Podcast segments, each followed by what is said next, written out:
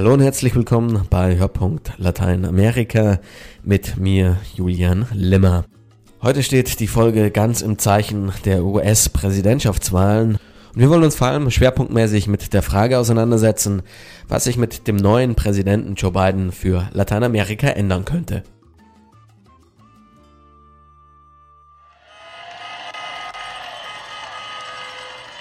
It's time to put away the harsh rhetoric, lower the temperature, see each other again, listen to each other again.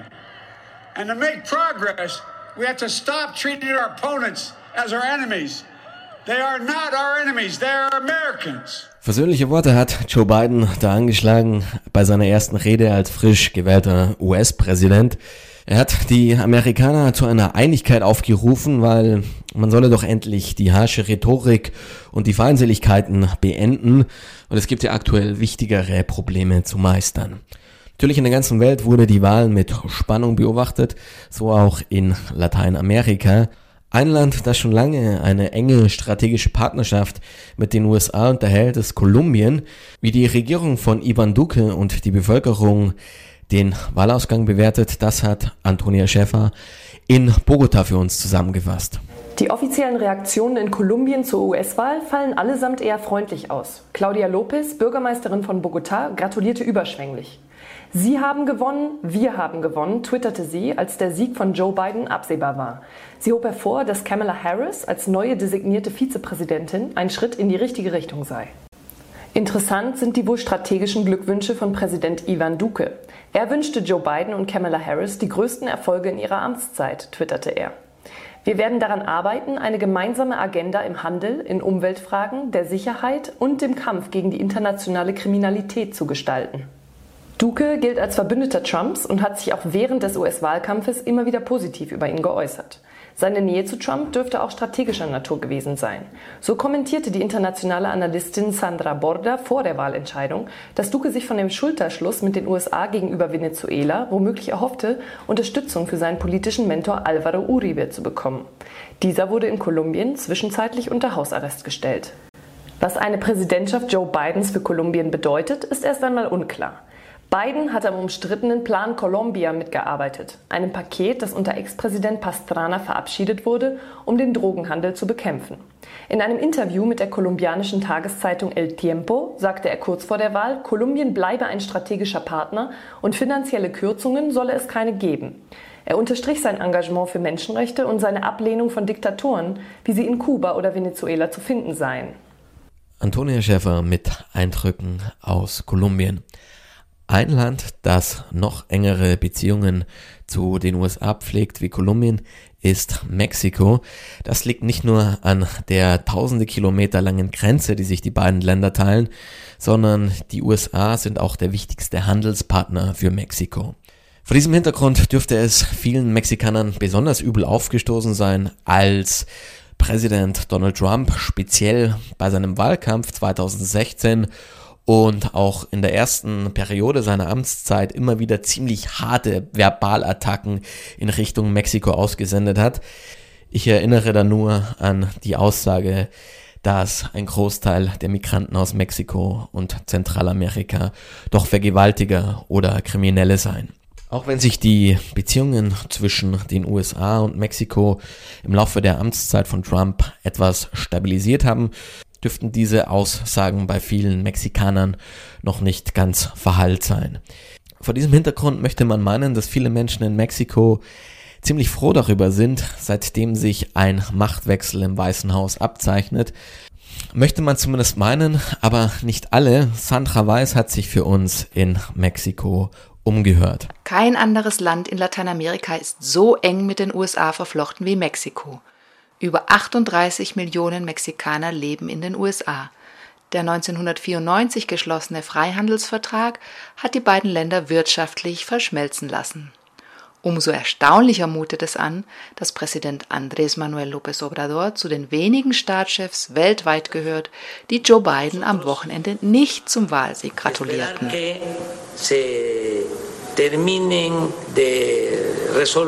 Er wolle abwarten, bis das Ergebnis offiziell und der Rechtsweg abgeschlossen sei, sagte López Obrador. Weshalb dieses Zögern? Der Analyst Carlos Heredia hat eine Erklärung. Eh.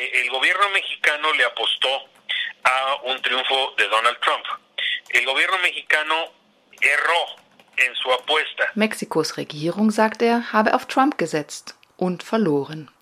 Und das könne Folgen haben. Höhere Ansprüche der USA in Sachen Menschenrechte und Demokratie erwartet er. Auch bei den Arbeitsrechten und dem Umweltschutz könnte es mehr Druck geben. Für die meisten Mexikaner allerdings ist das noch sehr weit weg. In San Pedro Cholula, einem indigenen Dorf zwei Stunden außerhalb von Mexiko-Stadt, nahm das Leben am Wochenende nach beiden Siegs seinen gewohnten Gang. Auf dem Zocalo, dem zentralen Platz, boten fliegende Händler ihre Waren feil. Liebespaare, Kirchgänger und ein paar Touristen genossen den sonnigen Tag. Zu beiden hat jeder eine ganz persönliche Meinung.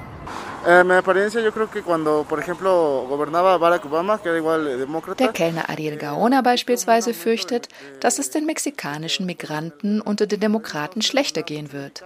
Unter Trump, so sagt er, hätten seine Familienangehörigen weniger Angst vor Abschiebung gehabt und sogar Corona-Finanzhilfen bekommen, erzählt der 25-Jährige. Anders hingegen sieht es der Architekt Freddy Sanchez. Der 40-Jährige hat gerade die Messe besucht, ist Katholik und lehnt die Demokraten wie Biden ab, weil sie Abtreibungskliniken befürworten, sagt er. Sensationell hingegen findet es der Autowäscher Javier Cuautli. Ihm missfiel das Mexiko-Bashing und der Mauerbau unter Donald Trump. Und überhaupt keine großen Veränderungen erwartet die 31-jährige Staatsangestellte Ana Ramos. Mexiko, so scheint es, muss sich erst noch neu aufstellen und selbst klar werden, was der Wahlsieg Bidens denn eigentlich bedeutet angefangen bei seinem Präsidenten. Sandra Weiß aus Mexiko. Wir wollen jetzt genau darüber sprechen, was sich mit Joe Biden als Präsident für Mexiko ändern könnte. Vor allem in der Migrationspolitik hat Biden einige Reformen angekündigt. Speziell in den Blick genommen hatte die Remain in Mexico Politik von Trump, die besagt, dass Migranten, die in den USA Asyl beantragen wollen, so lange in Mexiko warten müssen, bis der Asylantrag letztendlich in Amerika genehmigt oder abgelehnt wird. Darüber und insgesamt über die zu erwartende Migrationspolitik von Biden habe ich mit Katrin Zeiske gesprochen. Katrin lebt in Ciudad Juarez, einer mexikanischen Grenzstadt zu den USA. Und ich habe Katrin gefragt, wie aktuell die Situation in Ciudad Juarez und an der Grenze insgesamt aussieht. Hier in den, in den mexikanischen Grenzstädten warten immer noch Tausende von Menschen auf Asyl in den USA. Ähm, das wurde schon im Januar 2019 ins Nachbarland Mexiko verlegt und in der Corona-Krise unter Trump einfach vollkommen ausgehebelt. Also ein, ein Gesetz, das ja in den Menschenrechten verankert ist und seit 1948 Geld wurde, wurde einfach mal ausgewischt. In der Pandemie haben sich ja die gro großen Grenzstädte Tijuana, Ciudad Juarez zu den gefährlichsten Städten nicht nur Mexikos, sondern der ganzen Welt entwickelt. Und andererseits gibt es andere Orte wie Matamoros, wo zeitweise 2000 Menschen unter freiem Himmel direkt am Rio Bravo gecampt haben. Und dort sind noch immer 1000 Leute circa, ein bisschen drunter, untergebracht und müssen sich natürlich einmal vor der Pandemie schützen und andererseits aber auch vor Schleppern, vor Kartellen, vor der Nationalgarde, die vorm Camp steht. Du hast gesagt, nicht, die Menschenrechte werden da nicht immer eingehalten. Du hast auch wirklich mit äh, Migranten gesprochen in Ciudad Juarez und auch mit Aktivisten, die mit Matamoros zu tun haben. Was haben dir die erzählt? Was sind da die dringendsten Probleme? Genau, ein, einerseits bin ich beeindruckt, also viele Menschen, die hier sind aus Guatemala, aus Honduras, aus Kuba, Venezuela, ähm, haben viel Hoffnung. Also die sagen, wir sind jetzt schon so lange unterwegs gewesen, wir sind schon so lange hier an der Grenze und stehen auf der Liste und warten auf unser Asylverfahren. Wir können auch nicht zurück, wir warten jetzt einfach, ganz egal, was passiert. Und, ähm, und da muss man auch sagen, dass die Zivilgesellschaft und allen voran die katholische Kirche, katholische Gemeinden hier vor Ort ähm, einfach äh, Unglaubliches geleistet haben. Also schon vor der Corona-Krise, als die Karawanen an die Nordgrenze kamen, haben, hat die Zivilgesellschaft dafür gesorgt, dass es hier nicht zur humanitären Katastrophe gekommen ist.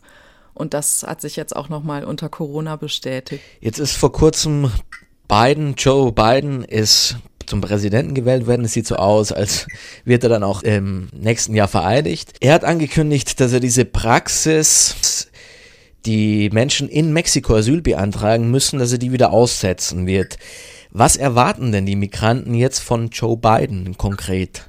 Genau, also für bestimmte Gruppen war es jetzt wirklich eine Zitterpartie, vielleicht sogar auf Leben und Tod, dass Biden gewinnt eben, wie schon gesagt, hier für 7000 Menschen in der Stadt, die auf Asyl warten. In Matamoros noch immer knapp 1000 Leute. Tijuana habe ich jetzt keine Zahlen, aber es werden auch mehrere tausend sein. Und ähm, genau, für diese Menschen bedeutet es, dass sie hier nicht mehr in Mexiko ähm, ausharren müssen, wenn Joe Biden wahrmacht, was er im Wahlkampf gesagt hat, und dass sie direkt in die USA können und dort auf ihr Asyl Verfahren warten können. Joe Biden war ja auch Vizepräsident unter Barack Obama. Und Barack Obama hat paradoxerweise aber sehr, sehr viele Mexikaner abgeschoben. Es gibt sogar äh, Zahlen, die sagen, er hat mehr Mexikaner abgeschoben als Trump.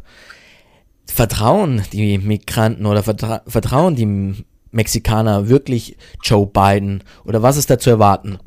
Genau, also ähm, man kann davon ausgehen, dass die dass die Demokraten nur knapp gewonnen haben, weil sie eben die große Latino-Minderheit im Land nicht auf sich vereinen konnten. Ähm, die Politik Obamas ist den Leuten noch sehr gut im Kopf. Also Obama hat tatsächlich viel mehr Menschen als Trump abgeschoben. Ähm, und äh, während Trump sich eher auf die Südgrenze zu Mexiko konzentriert hat, in Festnahmen, in Abschiebungen, ähm, gab es Oba unter Obama vor allen Dingen Razzien im Inland durch die Migrations- und Zollbehörde ICE.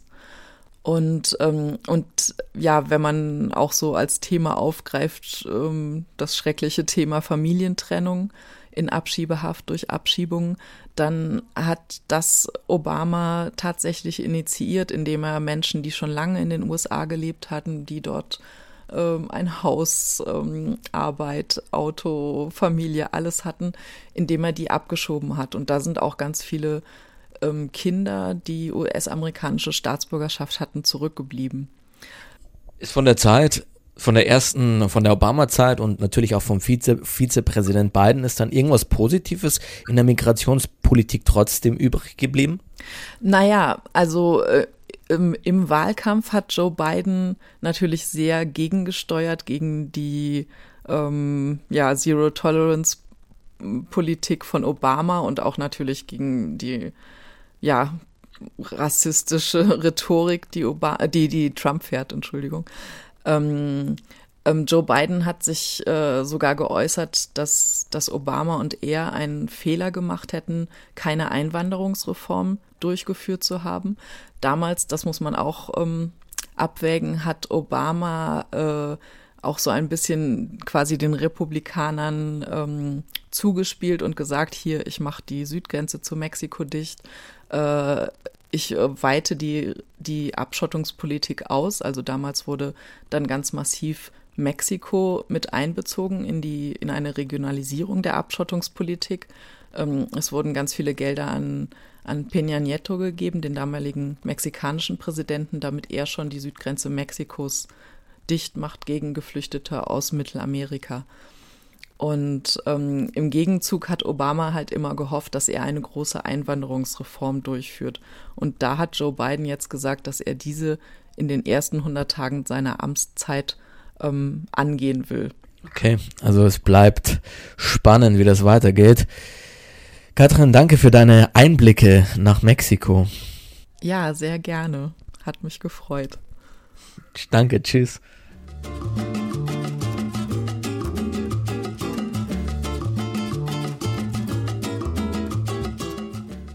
So, wir haben bisher Stimmen aus Kolumbien gehört und wir haben uns die Frage gestellt, was sich unter einem Präsidenten Biden für die Migranten in Mexiko ändern könnte. Und jetzt wollen wir in ein Land schauen, das nicht gerade als Partner der USA bekannt ist, und zwar Kuba. Der ewige Erzfeind der Vereinigten Staaten in Anführungszeichen. Doch bevor wir alle Blicke nach Kuba richten, geht's erstmal noch nach Argentinien. Viktoria Eglau hat für uns die wichtigsten Stimmen zusammengefasst. Ich glaube, dies ist ein Epochenwechsel, der für Lateinamerika sehr wichtig ist. Mit diesen Worten reagierte Argentiniens peronistischer Präsident Alberto Fernandez auf den Sieg von Joe Biden in den USA. In Bolivien, am Rande der Vereidigung des neuen Präsidenten Luis Arce, beglückwünschte er die USA außerdem zur hohen Wahlbeteiligung. Über die Regierungszeit von Donald Trump sagte der Argentinier, das waren vier sehr schwere Jahre in den Beziehungen zwischen Lateinamerika und den USA. Hoffentlich eröffnet sich nun ein neues Szenario. Nicht nur Alberto Fernandez und seine Vizepräsidentin Christina Kirchner, auch der ehemalige wirtschaftsliberale Präsident Mauricio Macri gratulierte dem Demokraten Joe Biden über Twitter. Argentinien hat traditionell ein distanzierteres Verhältnis zu den Vereinigten Staaten als manche andere lateinamerikanische Länder. Bidens Triumph jedenfalls wird hier überwiegend positiv gesehen.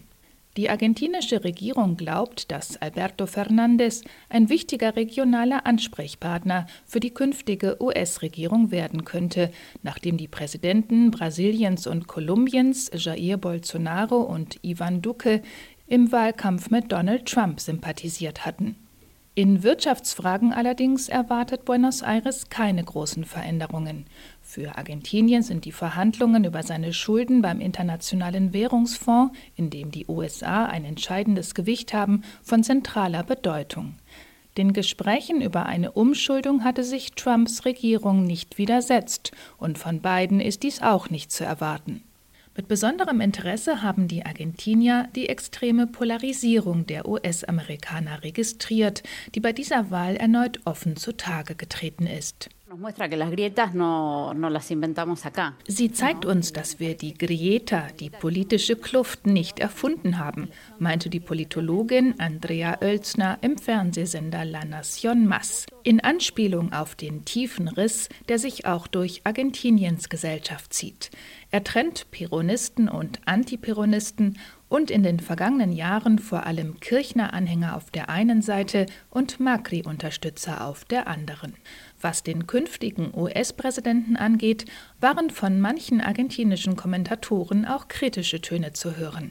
Es wurde daran erinnert, dass Joe Biden als Senator während des Falklandkriegs von 1982 die Unterstützung der USA für Großbritannien gerechtfertigt hatte.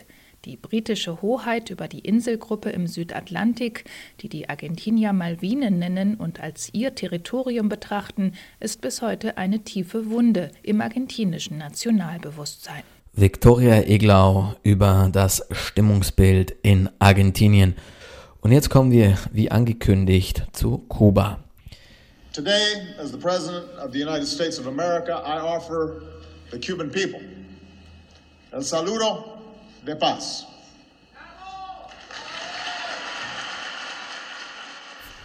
An den Gruß des Friedens von Barack Obama an das kubanische Volk.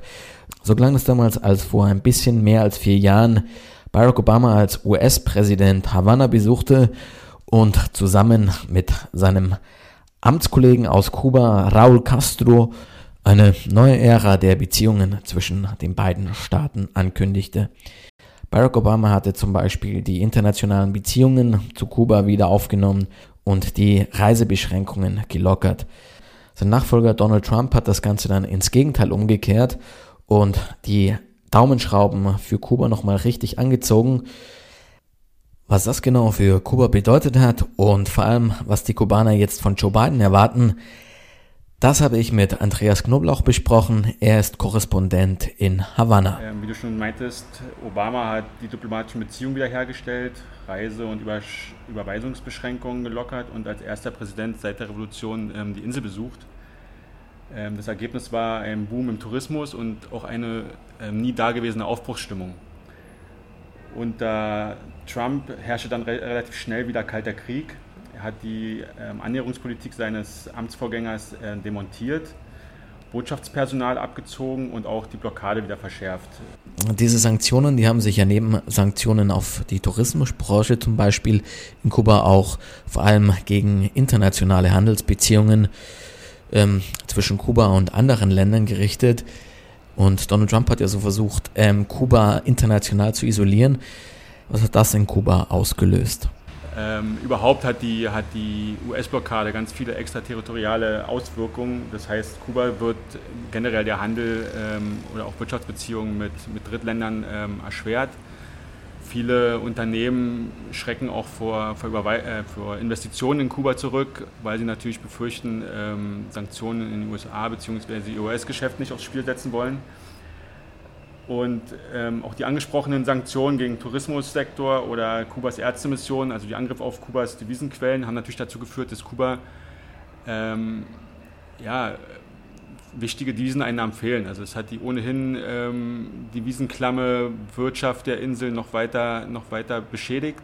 Hinzu kommt natürlich jetzt die Auswirkungen der Corona-Pandemie, die den ähm, Tourismus haben einbrechen lassen und Kuba in eine relativ tiefe Wirtschafts- und Versorgungskrise gestürzt haben. Ähm, am deutlichsten wird das durch die ganzen langen Warteschlangen vor den Geschäften hier auf der Insel. Ähm, also die Situation ist relativ dramatisch gerade. Wie bewerten denn dann die Kubaner die Rolle von Donald Trump? Also welchen, welches Bild haben Sie von den USA unter Donald Trump gehabt? Also kaum jemand, mit dem man hier vor der Wahl gesprochen hat, ähm, hat sich einen Wahlsieg von Donald Trump gewünscht. Eigentlich haben alle meine Gesprächspartner, Freunde, Bekannte alle ihre Hoffnung ausgedrückt, ähm, dass ähm, Joe Biden gewinnt. Da viele natürlich mit ihm als Vizepräsident unter Obama hoffen, dass Joe Biden an diese Annäherungspolitik unter Obama wieder anknüpft. Ähm, ähm, Trump hat die Sanktionen immer damit begründet, dass er ähm, das kubanische Militär ähm, rausnehmen will aus den, aus den Devisenquellen, dass er Kubas Rolle, hat immer Kubas Rolle in Venezuela vorgeschoben, um die Sanktionen zu verschärfen. Aber letztendlich haben die vor allen Dingen die Bevölkerung auf der Insel hier getroffen. Also gerade der kleine wachsende Privatsektor hat darunter gelitten, dass ähm, der Tourismus eingebrochen ist. Viele Familien sind aus Geld über, auf Geldüberweisungen aus den USA angewiesen und all die Sachen haben sich natürlich unter, äh, unter Trump sehr, sehr verschlechtert und gerade ähm, die, den einfachen Kubaner ähm, betroffen. Und von daher war die Stimmung hier ähm, vor der Wahl und auch eigentlich schon die letzten vier Jahre relativ anti-Trump. Was erhoffen sich denn die Kubaner auf der Insel von Biden? Ja, wie ich schon gesagt habe, ne, Biden war der Vizepräsident unter Obama. Diese Annäherungspolitik unter Obama war auf der Insel ähm, wurde immer begrüßt und hat hier auch, wie gesagt, einen kleinen, ähm, eine kleine Euphorie oder eine kleine Aufbruchstimmung erzeugt. Und viele Kubaner hoffen sich natürlich, dass Biden an diese Annäherungspolitik ähm, anknüpft. Ähm, ob das allerdings so nahtlos geschieht, das muss man halt erstmal schauen. Was natürlich klar ist, dass ähm, Kuba ist auch immer, oder vor, vor allem manchmal sogar zuvorderst, ähm, innenpolitisches Thema in den USA. Also gar nicht so sehr Außenpolitik, sondern vor allen Dingen Innenpolitik, weil einfach diese Wählergruppe der der Exilkubaner oder der Latinos in Florida eine wichtige Wählergruppe ist. Ähm, von daher wird auch jetzt in den zukünftigen Beziehungen zu, zu Kuba ähm, dieser Sektor in den USA eine große Rolle spielen. Also es wird jetzt darauf ankommen, wie beantworten demokratische, aber auch die Republikanische Partei die Frage, warum haben so viele Kubaner ähm, in Florida für Trump gestimmt, weil er hat ja diesen Bundesstaat relativ klar gewonnen. Und ich glaube, das wird auch ähm, die zukünftige Kuba-Politik der, der beiden Regierungen beeinflussen. Vielen Dank, Andreas, für deine Einschätzungen. Klar, Dankeschön. Ciao. Das war's mit Hörpunkt Lateinamerika. Wenn Sie keine Folge mehr verpassen wollen, folgen Sie uns doch bei Facebook oder Twitter. Einfach Blickpunkt Lateinamerika eingeben. Ich, Julian Limmer, verabschiede mich an dieser Stelle. Ciao und bis zum nächsten Mal.